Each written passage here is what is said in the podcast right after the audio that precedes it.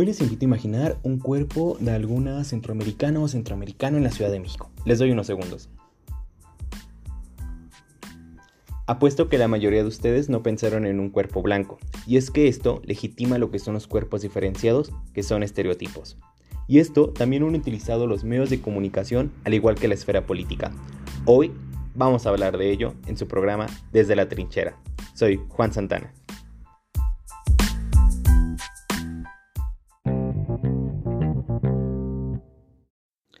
La migración es un fenómeno que va en aumento, ya sea por factores como guerra, violencia, lo que es ya el cambio climático. Lo irónico aquí es que en el ascenso de gobiernos populistas y nacionalistas, la migración y el cuerpo del inmigrante se está convirtiendo ya en el nuevo enemigo de la nación. Y es que en 2019, cuando Trump amenaza a México con un aumento de aranceles, el 63% de los mexicanos aprobaba el cierre de fronteras en el sur, e incluso hubo un aumento de xenofobia en México, que si bien parecía ser que la xenofobia y el racismo es un mito en México, que eso no existe, realmente está y se asentó demasiado en las caravanas migrantes que se han presentado desde el 2018 hasta ahora. E incluso con el COVID, nuevamente se volvieron a ser presentes. Y es que a partir de ello se empezaron a formar nuevamente estereotipos que consisten en un conjunto de creencias compartidas acerca de los atributos personales que poseen los miembros de un grupo y también en estos cómo se presenta en algo exterior a este grupo. ¿No? Y es que los migrantes había burlas desde su lenguaje, que era justamente cómo lo, cómo lo manifestaban, o ciertas palabras, y que llevaban incluso a una exageración. Ahorita tengo un ejemplo muy claro. Cuando una hondureña que estaba en un refugio de Tamaulipas menciona que la comida de tortillas y frijoles eran comida de los chenchos, comida de los cerdos, ¿no? Y a partir de ello hubo toda una exageración de las diferencias culturales, la situación de su desventaja en la que se encuentra el grupo discriminado, que en este caso era ella y todo el colectivo que está alrededor de ella, y que no se debe a una inferioridad, sino justamente a diferencias culturales como puede ser la palabra chencho y que eso era comida para puercos, ¿no? Y que no se mostraban, y realmente, o sea, no se estaban mostrando sentimientos positivos hacia los miembros de estos grupos. Y es que debemos de analizar cómo la migración se han manifestado a través de los medios de comunicación y cómo ha sido utilizado a partir de la política. Cuando México, el gobierno mexicano decide militarizar la frontera del sur a través de la Guardia Nacional, que no era una de sus responsabilidades, pero bueno, ahora era detener migrantes, eh, mostraba un gran orgullo el gobierno, ¿no? Incluso lo podemos ver cuando fueron a, a, Tamaulipas y se presentó el gobierno y se presentaron gobernadores y dijeron, este es un México que va a detener la migración, ¿no? Bueno, la idea del gobierno era derechos humanos, el resguardo, la protección de los migrantes, pero hubo un aumento del 63% de deportaciones en México y que hasta el momento sigue también en aumento. Simplemente en los primeros tres meses, cuando se empieza a aplicar esta nueva medida, hubo 31.494 deportaciones. Y que debemos que eso solamente fue en los primeros tres meses. Y que no son datos que realmente podemos confiar en ellos porque el Instituto Nacional de Migración tiene una gran falta de legitimidad actualmente. ¿no? Pero bueno, cuando menciona esto Andrés Manuel, dice que también va a lanzar programas, ¿no? Incluso los medios de comunicación decían se van a lanzar programas a otros gobiernos y que va a tener apoyo de Estados Unidos y que esto va a detener la migración. No, porque la migración se va a detener. La migración ahora será por gusto, no por necesidad, pronunciaba repetidamente el presidente. Y esto también se daba en la defensa de los valores tradicionales, ¿no?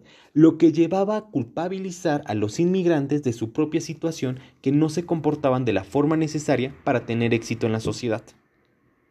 Y que eran casos como los hondureños, salvadoreños e incluso desde Cono Sur, ¿no? Y es que esto era un racismo manifiesto y sutil, que es lo que habla Pitigri. El racismo sutil en cambio de lo que es el racismo que se manifiesta, que es muy obvio, que es un odio, eh, que es una amenaza, una oposición al otro, al otro colectivo que es diferente al tuyo, es que en este racismo sutil, en cambio, se manifiesta de tres formas más aceptables en nuestra cultura y que evitan que puedan ser calificados de prejuiciosos. que llegan a ser calificados de que son estereotipos. No que justo esa defensa de valores tradicionales, la exageración de diferencias culturales y también no mostrar sentimientos positivos hacia los miembros de los grupos. Y es que esto es parte también de cómo se ha comunicado la migración en México y que debemos empezar a cuestionar en cómo también el gobierno mexicano ha violado los derechos humanos a los migrantes.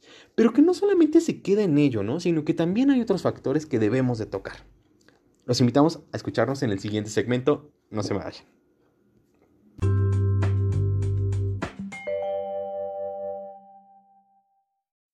Fíjense que justo hace como dos semanas hablamos de un podcast en los estereotipos eh, acerca de cómo se lideran o cómo se manifiestan los liderazgos femeninos y hablamos del contexto de América Latina.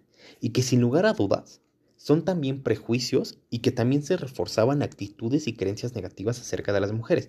El caso de la migración no va muy separado de ello, incluso es igual. Pero fíjense que es muy quizás irónico en esta parte, pero hay una antropóloga que es Carmela Gregorio Gil, que es española y que estudió el caso de los gitanos en Sevilla. Eh, era un grupo étnico diferente a lo que es, son los de Sevilla, y lo que ella mencionaba es que realmente eran cuerpos que no existían, porque no eran parte de la opinión pública. Es que no eran parte de la esfera, no eran parte de los comentarios que se manifestaban en las comunidades no eran parte, no existían, no eran nombrados en los medios de comunicación, no eran nombrados ni siquiera por los alcaldes, ni siquiera eran nombrados por la señora que les daba de comer a ellos, ¿no? Sino simplemente no existían. Parecía ser que la migración no existía porque no se manifestaba dentro del lenguaje, eran cuerpos invisibles, eran cuerpos incluso desechables, eran los cuerpos que más mortalidad tenían en la región y literal eran cuerpos que no importaban. Y es que, en el contexto mexicano, durante el gobierno de Felipe Calderón, cuando se da lo de los 72 migrantes en San Fernando, que es un caso estremecedor, que es un caso que requiere justicia totalmente, y que es un caso que muestra la imagen del México violento que seguimos siendo, y que no tiene una protección de los derechos humanos en lo más mínimo en el caso de la migración. Y es que literalmente los migrantes no eran mencionados dentro de la agenda pública, ni siquiera eran un tema de la agenda pública. El tema era seguridad, al igual que el día de hoy. Pero la migración parecía ser que no había existido, ¿no? Todo se sabía, de México salen migrantes. México es un país de paso, de recogimiento, es un país de migración, totalmente. De todos lados, donde lo quieras ver, México es ello. Pero no se mencionaba la migración eran fenómenos como muy fuera de, e incluso había una criminalización a los, a los grupos migrantes, ¿no? Que había, eh, que eran drogadictos, que tenían una relación con el narcotráfico, que eran parte de los daños colaterales de la guerra contra el narcotráfico, en la búsqueda de la justicia, en este ideal, en esta fantasía que se vivía el país. Y es que, bueno, los migrantes no eran parte de la agenda. Y que actualmente siguen siendo, parecía ser que no existen. Incluso al buscar información de migración, no hay tanta como se puede esperar, como se puede poner el tema de narcotráfico, por ejemplo, comparándolo. ¿No? Y es que también cómo se ha manifestado esta comunicación. ¿No? Definitivamente, la imagen de México, sí, sí se está viendo perjudicada desde la guerra contra el narcotráfico. Justamente Felipe Calderón, que es algo que parecía ser que no hay vergüenza, cuando dijo, es que solamente se muestra un México rojo, hay que mostrar el México del bien. No, bueno, definitivamente la imagen de México estaba viendo perjudicada, ¿no? En este contexto. Y también en el contexto de la migración, ¿no? Cuando empezó la persecución a los migrantes en el sur. Y es que, si bien perjudicaban, también hay un sustento real. Hay datos y hechos objetivos sobre los muertos y actos violentos, las violaciones de derechos humanos. No es una percepción creada sobre fantasías, nos guste o no, es real. ¿no? Y que los medios de comunicación quizás no han manifestado en su totalidad todo lo que conlleva el fenómeno de la migración. Y que es un fenómeno que va en aumento y es un fenómeno que se debe de poner ya en la agenda pública. Totalmente. Y es que justamente eh, hay un autor que hace una relación en cómo se han manifestado los medios de comunicación, cómo han presentado noticias sobre un acto delictivo y la presencia que hay acerca de los grupos inmigrantes en relación con los delincuentes. Y bueno, y los datos son sorprendentes. Creo que no estamos muy fuera de la realidad de lo que puede vivir en México. Y si bien es un contexto español, en donde pareciera ser que también la xenofobia no es parte de la agenda, no, no es parte de eh, la población española, pues sí hay una manipulación y una implicación acerca de la delincuencia y la inmigración, y que justamente también es parte de los eslogans de los gobiernos populistas. No, es simplemente Trump, ¿no? Cómo ha denunciado a los mexicanos, ¿no? Parecía ser que no fue casualidad que Fox News haya dicho tres ciudades mexicanas que se refería a Guatemala, Belice y, y Salvador, ¿no? O sea, llevaba un mensaje claro, ¿no? Era decir, todos son lo mismo. Y es que aquí, y algo que menciona mucho el autor, es que la clave periférica activa lleva una determinada actitud y que también fragmenta los espacios. No, simplemente cómo se ha fragmentado el espacio del refugio migrante de las agujas que está en Iztapalapa. Y cómo fue cercado en el COVID y se cerró totalmente. Y a partir de ello, y si uno va y pregunta, incluso yo tengo una amiga muy cercana a ello, y justamente se conoce como una de las colonias más inseguras de la Ciudad de México y que uno de los factores principales es que está el centro de migración y que incluso ha habido firmas para que se retire el centro de migración en Iztapalapa. También la migración ha fragmentado los espacios y lugares, ¿no? Y es que justamente ahí están los migrantes, es inseguro. ¿Y cómo se ha cambiado la percepción del migrante? ¿No? En que es un delincuente, en que te van a asaltar. Y esto forma también cuerpos diferenciados que era la introducción de este podcast. Entonces hay que hablar acerca de los encuadres noticiosos que ha habido alrededor de la migración. Y que ha habido ya sea para hacer una crítica a la utilización del gobierno en la violación de derechos humanos, o incluso mencionarlos como un grupo delictivo, ¿no? O que tienen un entramado con el narcotráfico, que también es un tema que hay que tocar, ¿no? ¿Cómo se ha comunicado el narcotráfico?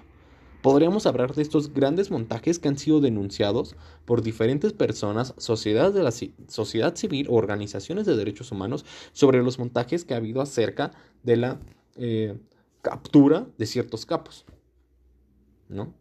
Incluso cómo se han mostrado en televisión nacional, ¿no? Yo me acuerdo mucho cuando salía Felipe Calderón y decía, hoy capturamos a tal bueno, parecía ser que ya no estamos muy fuera de la realidad cuando de repente nos salga Andrés Manuel López Obrador y, diga, hoy capturamos a una caravana de 5.000 migrantes. ¿No? Entonces hay que, hay que empezar a cuestionar cómo se han manifestado estos problemas que ya son parte bien de una agenda pública y cómo estos efectos de los encuadres noticiosos han dado una formación de estereotipos. Simplemente el estereotipo que hay a partir del narcotraficante, ya sea a partir de series de Netflix o ya sea incluso a partir de las noticias. Y bueno, con ello empezamos a concluir.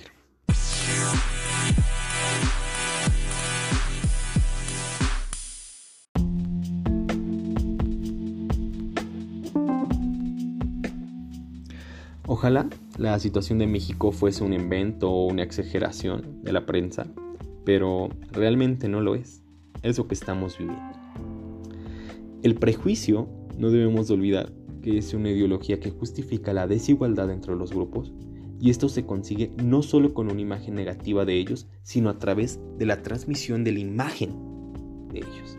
Y es que el racismo, la xenofobia, la discriminación sigue siendo uno de los fenómenos estructurales que más ha colocado el número de personas, grupos étnicos, minorías, en una situación de profundo sufrimiento y incluso en casos extremos el exterminio. Y que es momento de empezar a observar cómo medios de comunicación y cómo la utilización de ciertas esferas políticas lo han utilizado en el reforzamiento de estereotipos y de prejuicios que hay hacia los cuerpos. ¿No? Y bueno, creo que con ello me despido porque ha sido un podcast totalmente quizás doloroso, eh, que si bien son impredecibles estas negatividades sobre el cuerpo, pues bueno, darse cuenta de que estamos en un México que realmente está en una estructura de racismo, xenofobia, discriminación y una utilización del estereotipo para justificar ciertamente estas desigualdades. Y bueno, con ello lo concluyo. Muchísimas gracias por escucharme el día de hoy. Les invito a escucharme en otros podcasts. Muchas gracias y bueno, les deseo lo mejor. Gracias.